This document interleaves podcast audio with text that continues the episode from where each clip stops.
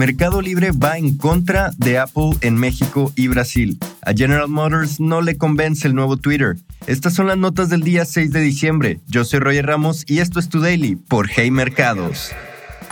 Mercado Libre se lanza en contra de Apple y los acusa de prácticas anticompetitivas. La plataforma de comercio electrónico criticó la red de distribución de contenidos en el ecosistema de Apple y presentó una queja en Brasil y México.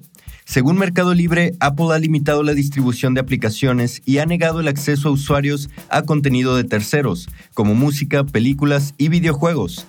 Mercado Libre asegura que intentó que Apple modificara sus conductas anticompetitivas, pero no tuvo éxito.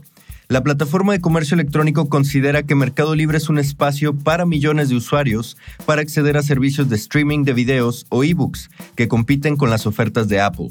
Y por si esto no fuera suficiente, las restricciones al contenido de terceros está generando un sobreprecio a los consumidores de Apple, pues los desarrolladores de iOS incrementan sus tarifas a raíz de las elevadas comisiones impuestas por Apple. General Motors reconsidera su relación con Twitter. Ayer platicamos sobre Amazon y Apple regresando a Twitter para promocionarse. Este no es el caso de General Motors, uno de los mayores anunciantes en la plataforma. La CEO de la compañía, Mari Barra, dijo que la decisión que se tomó en octubre de suspender su publicidad en la plataforma fue un esfuerzo por proteger sus marcas, pero la decisión también fue influenciada por el hecho de que Tesla, otra compañía del ahora dueño de Twitter, es un competidor directo de General Motors.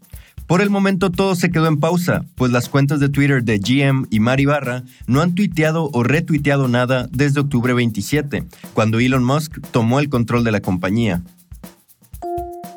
En noticias nacionales, las vacaciones adicionales para los mexicanos serán modificadas. La Comisión de Trabajo y Previsión Social emitió un dictamen donde propone que las personas trabajadoras tengan por lo menos seis días de vacaciones en forma continua y el resto deberá pactarse con el patrón.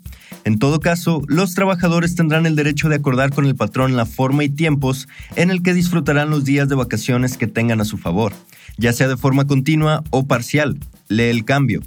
Esto representaría entonces que muchos trabajadores gozarán de seis días más de vacaciones después del primer año laborado, pero probablemente tendrán que hacerlo de manera aislada y repartida durante el año de trabajo.